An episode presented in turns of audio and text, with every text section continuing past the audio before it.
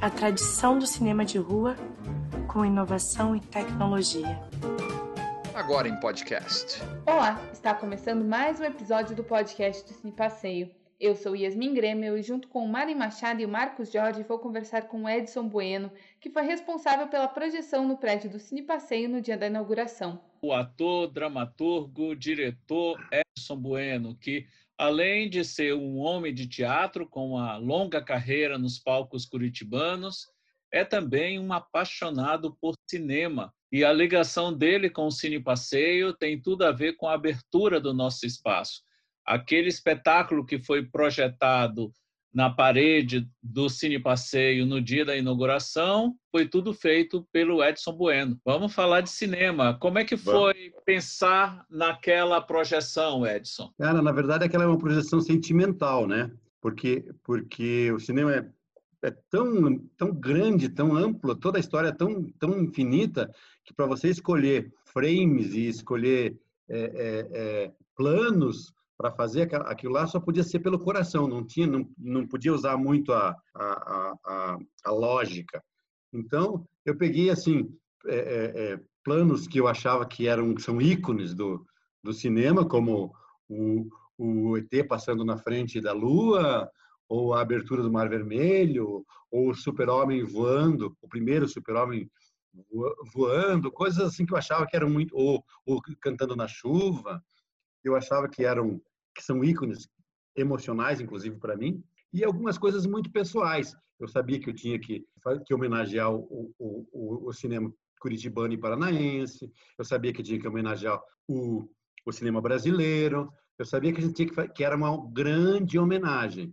Então, com o tempo foram surgindo as ideias. É, comecei com, com um roteiro e com o tempo eu ia dormir e quando acordava de manhã me vinham outras imagens e falava, ah, essa imagem tem que... Ah, eu esqueci do Woody Allen. Ah, não sei o quê. Teve um dia que eu estava numa conversa com você, Martin, e você me disse assim, ah, eu senti falta de animações. Lembra disso? Lembro, lembro aí sim. Eu fui, é, eu tinha, tinha, tinha deixado escapar isso. Aí fui atrás de animações. E teve a Gabriela, que, que, que montou o vídeo comigo, que ela também é uma apaixonada por cinema, até por musicais, assim, e ela também foi dando a contribuição dela com o tempo, dava para fazer um, um, vídeo de uma hora, né? Mas nós sabíamos que tinha que ter só 15 minutos. Eu acho que ele ficou bonito. Tem algumas, algumas coisas que, que eu fiquei com, com pena de não ter colocado lá. Uma delas, até hoje, quando eu assisto, eu falo, ah, por que, que eu esqueci? Eu coloquei as atrizes do cinema brasileiro que eu achava importantes e eu esqueci da Vera Fischer. Aí isso até hoje está na minha cabeça. Falar, ai, por que, que eu não pus a Vera Fischer? Mas é que eu não lembrei na época. Quem sabe você não supre essas faltas, essas ausências, não sei, numa grande festa de reabertura das salas depois que passar esse período mais crítico das, da pandemia? Ah, pois nós tínhamos essa ideia, sabia disso?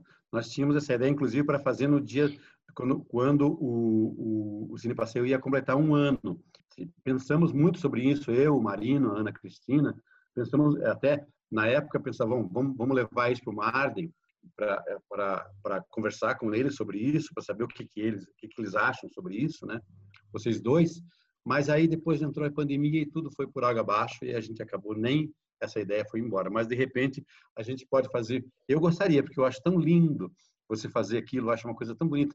Eu acho tão bonito homenagear, porque quando a gente homenageia o cinema, de modo geral, a gente está se homenageando também, porque a gente ama tanto o cinema, né? A gente, até hoje, eu curto tanto ir no cinema, eu curto tanto ver os filmes, continuo apaixonado por isso. Então, é tão bonito isso, é tão, é tão é, a memória, quase como se você estivesse no museu. E você, é, Edson, é um frequentador assíduo do Cine Passeio, né? Sempre te ah, via sim nos fins de semana conferindo o filme ou simplesmente admirando a arquitetura do prédio? Você sabe que quando quando ainda não tinha não tinha aberto, né? E eu ia lá e eu falava, ah, eu não vejo a hora de vir aqui assistir um filme no Cine Passeio. Porque apesar de ele não ter aquela grandiosidade, por exemplo, do IMAX, que no IMAX você tem uma sensação cinematográfica que não tem tamanho. Eu já tinha, por exemplo, eu já tinha assistido em 1917 numa, numa sala normal. Mas aí, quando passou no IMAX, eu fui lá assistir. No IMAX, ele vira um outro filme. Né? Um filme numa sala normal, outro filme no IMAX. Tanto que eu não tenho coragem de assistir aquele filme na minha televisão, porque eu acho que não vai ter sentido nenhum. Mas o Cine Passeio, ele tem um, ele tem um espírito de, de, de, de doçura, de apaixonamento, uma sensação nostálgica de você de você viver uma coisa maior do que simplesmente você ir no, no, no, no shopping ou e aquela coisa que não tem personalidade, que você simplesmente compra ingresso, entra lá, não tem não tem personalidade mais, como era o cinema de rua. Cada cinema tinha sua personalidade, né? O Cine Avenida, o Cine Lido, o Cine Vitória, o Cine Rivoli, o, o, é, o Cine Ópera, eles tinham uma cada um tinha uma personalidade. E, e por exemplo, vou dar um exemplo para você. O cine, você deve saber disso. O Cine, o Cine, o Cine, ai, perdi o nome dele, que, que era ali na no início da Emiliano Perneta, era o cinema que passava, passava os desenhos animados da Disney e aqueles filmes é, adolescentes da Disney, né? Era o cinema que passava isso. Então, é, é, eu acho que o Cine Passeio trouxe isso para o coração das pessoas. Essa sensação de você ir lá, é, não só assistir um filme, mas como se você estivesse indo lá se reencontrar com o melhor do cinema, com, com o afetivo do cinema, né? Às vezes eu vou lá só para sentar lá no café e ficar olhando, ficar curtindo aquele lugar, ficar vendo as pessoas na fila comprando ingresso, porque eu adoro esse, essa sensação. Ela faz parte da minha vida. Eu sei, eu acho que uma das coisas realmente significativas e simbólicas da abertura do Cine Passeio é que a, o exterior do prédio, o prédio em si, virou uma tela de cinema, né? E aquele branco que a gente herdou lá da impressora paranaense, né? Que o prédio herdou lá da, do, do, do Barão do Cerro Azul, né? No projeto original do prédio, teve um esplendor aquela noite, porque ele foi de todo, o prédio inteiro virou uma tela de cinema e o prédio de fato foi cinema, né? Foi objeto de cinema. É. Então foi uma coisa muito muito simbólica, muito significativa para mim, foi uma uma noite muito especial, fora a enxurrada de pessoas que realmente assim foi um rio de né, é. um rio de gente que invadiu o passeio, né? Que, que invadiu todos os, os, os, os meandros do, daquele prédio. Foi uma, uma retomada da cidade é, cinematográfica de um espaço, né? Que era dela e que agora cada vez mais é dela, né? Isso. E, e, foi, e foi além daquilo que a gente imaginava, porque é, quando, quando veio a ideia de fazer aquela projeção, quando veio a ideia de, de fazer de, de, de, toda aquela comemoração, tinha uma ideia, mas não se imaginava que ia ter esse poder simbólico, assim, que ele ia ter esse alcance, que ele ia além de simplesmente ser a abertura, de ser uma um evento de abertura. Ele foi além, foi um acontecimento raro na, na minha vida, inclusive. Eu, eu lembro disso com uma emoção muito grande, assim, uma, uma sensação muito linda, assim. Mas agora eu vou fazer um pequeno elogio aqui a vocês dois. Eu acho que o Cine Passeio tem uma, uma coisa que é uma curadoria maravilhosa. E eu digo isso diariamente para o Marino. Eu acho que ele tem uma curadoria inteligente, uma, uma curadoria popular e, ao mesmo tempo, é, cult, uma preocupação com o cinema de arte, mas também com, com quem vê o cinema de uma maneira mais aberta e que está é, tá muito próximo de, de, todas as pessoas. Eu lembro que eu tenho uma história que eu conto sempre, que eu estava no curso de artes cênicas e aí a gente discutia os grandes escritores, os grandes diretores, Grotowski, Brecht e tudo isso que fizeram na minha vida. E às vezes eu às vezes falava assim para para as pessoas, para os alunos, olha gente, eu quero que vocês percebam uma coisa. Eu eu adoro tudo isso. Eu amo Bergman, eu vi todos os filmes do Bergman. Eu amo Fellini, eu amo o Buñuel, mas se eu fosse diretor de cinema, eu ia fazer filme de monstro. Porque eu adoro é esse outro lado do cinema também. Sabe, a mesma emoção que eu tinha quando ia assistir é, Fanny Alexander, eu tenho quando fui assistir Caçadores da Água Perdida ou ET. Então, eu acho que é, vocês trouxeram isso para o Cine Passeio. Vocês abriram a porta do cinema para a cidade, sem nenhum preconceito. E isso faz uma diferença muito grande. Eu acho isso uma das coisas mais lindas do Cine Passeio, sabia? Poxa, obrigado. Edson, Hum. Você é um homem de teatro, como a gente falou na tua apresentação, mas tem uma paixão muito grande pelo cinema. Como é que você conseguiu, no teu trabalho, unir essas duas paixões? O que é que tem de cinema nas tuas peças e o que que você extrai dessas peças para a tua experiência cinematográfica como espectador? Olha, quando eu comecei a fazer, a fazer teatro lá na década de 80, a nossa, a, a, a, a nossa referência de, de, de, de, teatro era assim era muito pequena, porque as, as grandes peças de teatro, as, mais inovadoras, as mais elas não vinham para Curitiba. O que vinha para Curitiba era aquele teatro convencional, é, é, é, gabinete. Né? Não vinha, não vinha um Antunes Filho, não vinha, não vinha um Geraldo Thomas, não vinha, né? o Henrique Dias, não vinha, esse teatro não vinha para Curitiba. Então, se você queria ter contato com esse teatro, você tinha que sair de Curitiba e ir para São Paulo, coisa que eu fazia, eu procurava fazer. Mas não era uma referência para o teatro aqui, né? A gente não tinha essa referência visual. Então, a nossa referência, muito, a minha, era muito do cinema, era muito da, da linguagem cinematográfica, porque eu via muito filme. Então, quando eu comecei a fazer teatro, eu tinha muita referência do cinema tentando fazer uma coisa encontrar com a outra, no ritmo, na montagem, na, na, na evolução das cenas, naquilo que você colocava em cena com personagens, etc. E tal. Tanto que primeir, minha primeira peça de teatro foi uma peça de teatro de monstro, um rato em família. Era um menino que se transformava num rato, porque era era essa referência que que eu tinha mais forte e, e depois a minha a minha peça na época mais importante que foi o New York por Will Eisner, tinha toda uma relação cinematográfica, porque era toda todo toda a cena era era era filhote do cinema. Com o tempo, depois, porque você você começa a evoluir, você começa a estudar, se aprofundar, aí o meu teatro foi virando mais teatral, foi buscando mais uma linguagem que tenha muito a ver com o teatro, com a, com a, com o, o, a linguagem, a narrativa teatral. E aí, claro, eu fui modificando e fui pegando menos referências do cinema e mais as referências do próprio teatro. Embora que a, a minha penúltima, minha antepenúltima peça, Mona Lisa versus Adolf Hitler, ela vem, ela foi, ela, é, ela foi inspirada por um roteiro de cinema de um filme, de um filme é, francês chamado A Diplomacia, e aí dirigido por Volker Schlondorf, né? E aí eu lembro que teve eu, um, um ator jovem, ele veio assistir a peça e depois ele veio falar comigo, ele falou: "Eu tive a sensação que eu estava no cinema, que eu estava vendo um filme", ele disse para mim. Edson, eu vou te provocar aqui.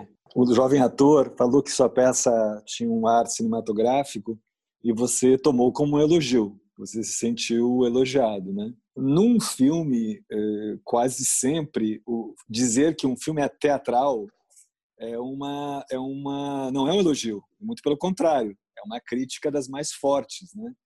É, por que que você acha que é isso? Porque o que, que você acha desse preconceito, dessa diferença? Bom, eu não acho que é um preconceito, sabia? Eu agora nessa pandemia aqui, eu escrevi dois roteiros de longa-metragem, dois, um, um, um de encomenda e um é, que eu escrevi porque me deu na cabeça, não estou aqui, então resolvi escrever, escrever o roteiro.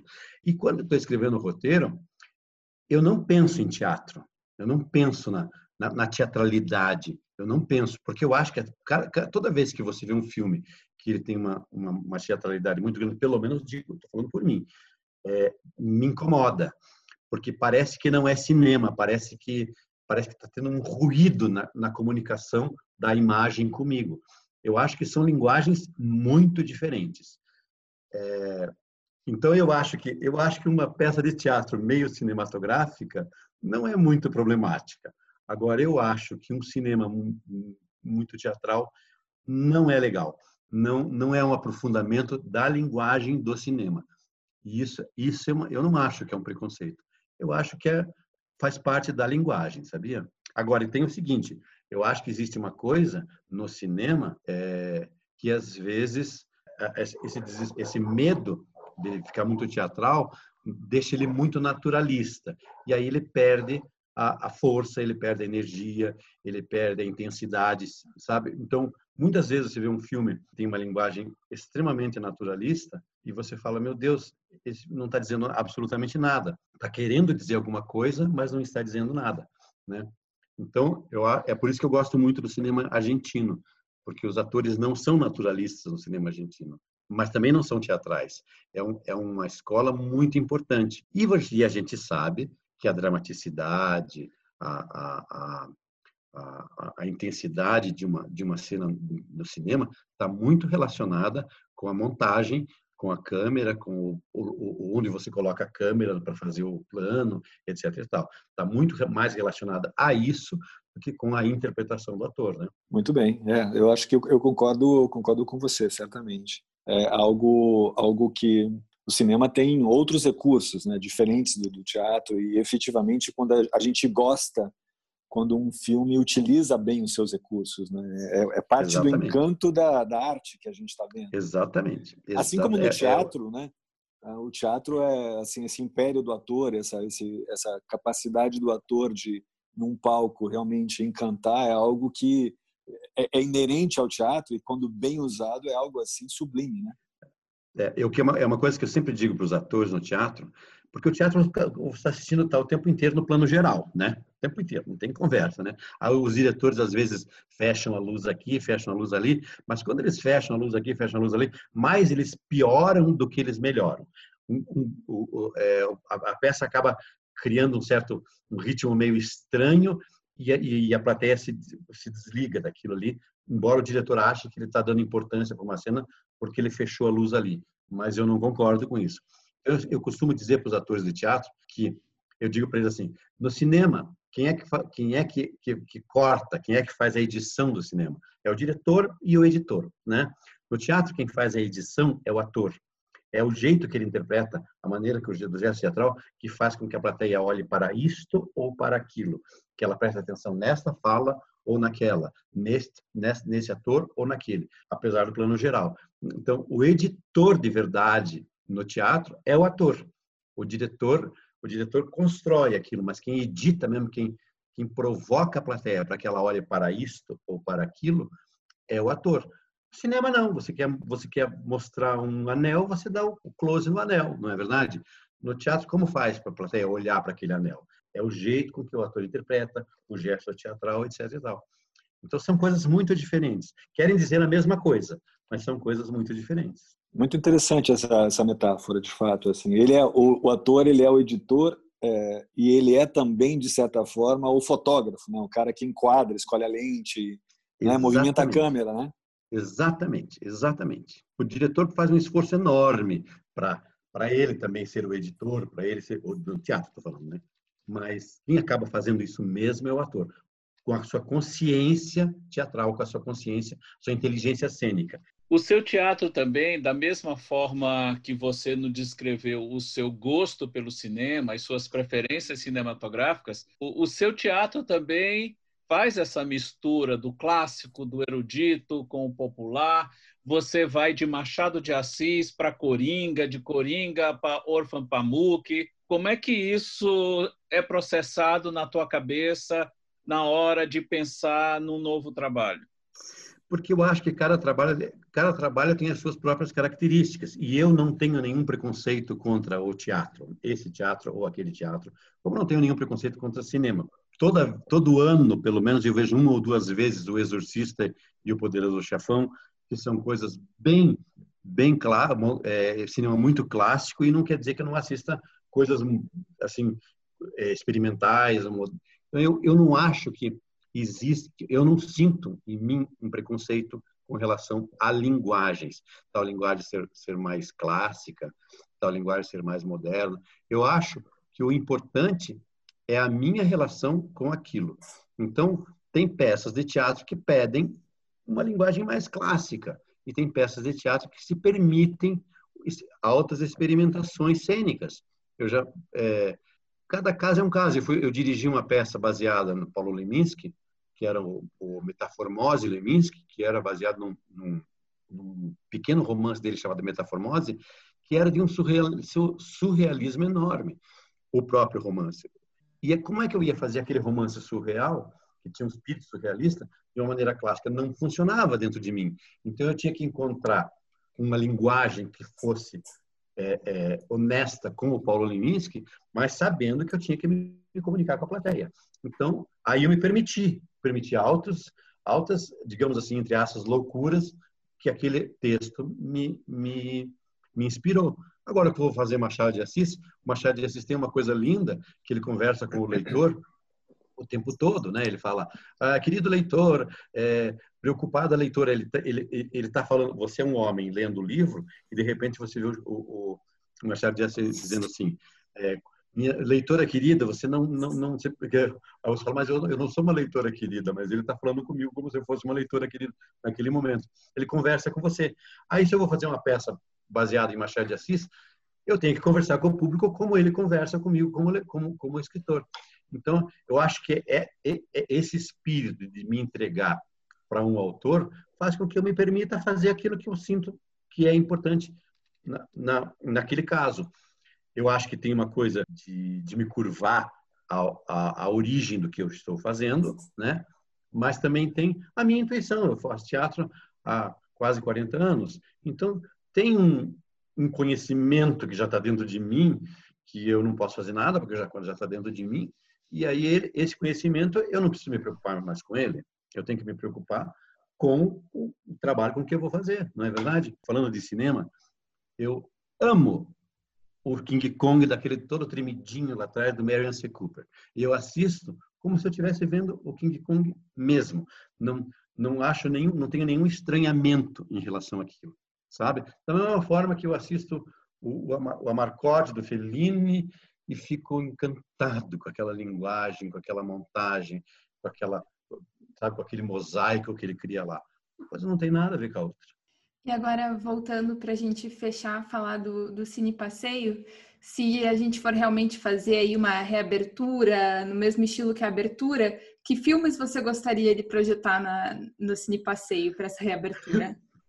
Ah, eu acho que eu não tenho como responder essa pergunta, porque eu teria que eu teria que deletar aquele outro da minha cabeça, né? Eu sei que, que dessa vez eu colocaria a Vera Fischer, isso eu tenho certeza, isso eu tenho certeza. É, e a seria a Vera Fischer da Super Fêmea do filme lá, mas mas é, é, não sei, tenho, sabe, o cinema é tão grande, ele é tão ele é tão imenso, teria outros felines, sabe?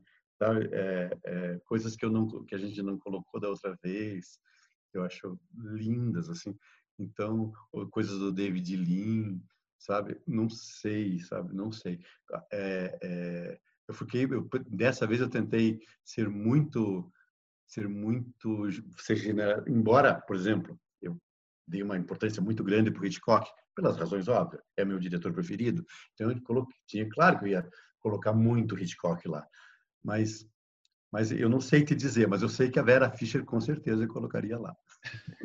Eu tenho uma sugestão a fazer, Edson. Eu tenho uma sugestão a fazer e uma pergunta junto.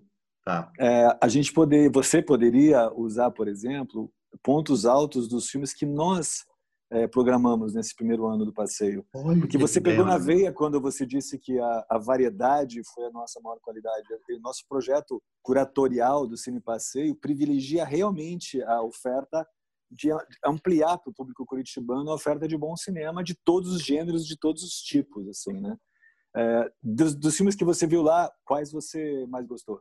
Olha, eu, eu vou falar, é uma, é uma, uma quase uma ofensa, mas eu, eu fui o filme do Scorsese, sabe? O último filme do Scorsese foi o filme dos filmes que o irlandês. O irlandês. É, o irlandês, o irlandês. É claro que eu assisti lá o Parasita, mas quando eu assisti o Parasita lá, por exemplo, eu já tinha assistido duas vezes em casa. É, e aí talvez o segundo filme que eu mais gostei que eu vi lá foi o Bacurau, né? Que eu acho uma das coisas mais sensacionais que já foi, foram feitas no Brasil, né? Então, é, com certeza seria meio uma grande ideia e um bom caminho, e um bom caminho, e um bom caminho. Longa vida ao passeio. É longa vida ao cine passeio, mas ele vai ter uma longa vida. É, eu acho que essa eu acho que como tudo, não é só o cine passeio, como tudo no Brasil que está relacionado à a, a, a, linguagem de massa, é, é, quando retomar, e não acho que seja só no Brasil, mas quando retomar, vai ter todo um caminho de sair da inércia para começar, cuidadoso, e que vai ser No começo até acho que vai ser meio doloroso, porque vai, vai se ter a sensação de que as pessoas não irão mais, né, viver isso, essa sensação, mas, mas com o tempo elas vão retomar. Não sei quando que isso vai acontecer, ninguém sabe, né, mas, mas eu acho que é, vai ser um, vai ser um, vai ser um, vai ser um desafio, vai ser um desafio. É, eu acho que as pessoas vão abraçar o Cine Passeio, vão se abraçar é. no Cine Passeio, é, porque vai ter muita saudade né? de conviver, ver cinema com outras pessoas, ouvir é. a risada das outras pessoas, ouvir a emoção é. das outras pessoas do teu lado, né? É algo que é. só a coletivo consegue passar. Né? É, eu, eu sempre falo, é, é, são experiências muito diferentes. Você vê um filme na sua casa, você vê um filme no cinema com mais quatro pessoas e você viu no, no cinema lotado. São três experiências completamente diferentes, né? Elas, elas, é, a, a, o que você vive dentro da é outra coisa. Cada um tem tem um lugar, né? Cada um tem um lugar. São coisas completamente diferentes. Muito obrigada, Edson, por compartilhar com a gente a sua história. No episódio de hoje, nós celebramos a inauguração do Cine Passeio e conversamos sobre as diversas linguagens de cinema e teatro. Esse episódio fica por aqui. Até o próximo podcast do Cine Passeio. Cine Passeio, uma iniciativa que integra o programa Rosto da Cidade, Prefeitura de Curitiba.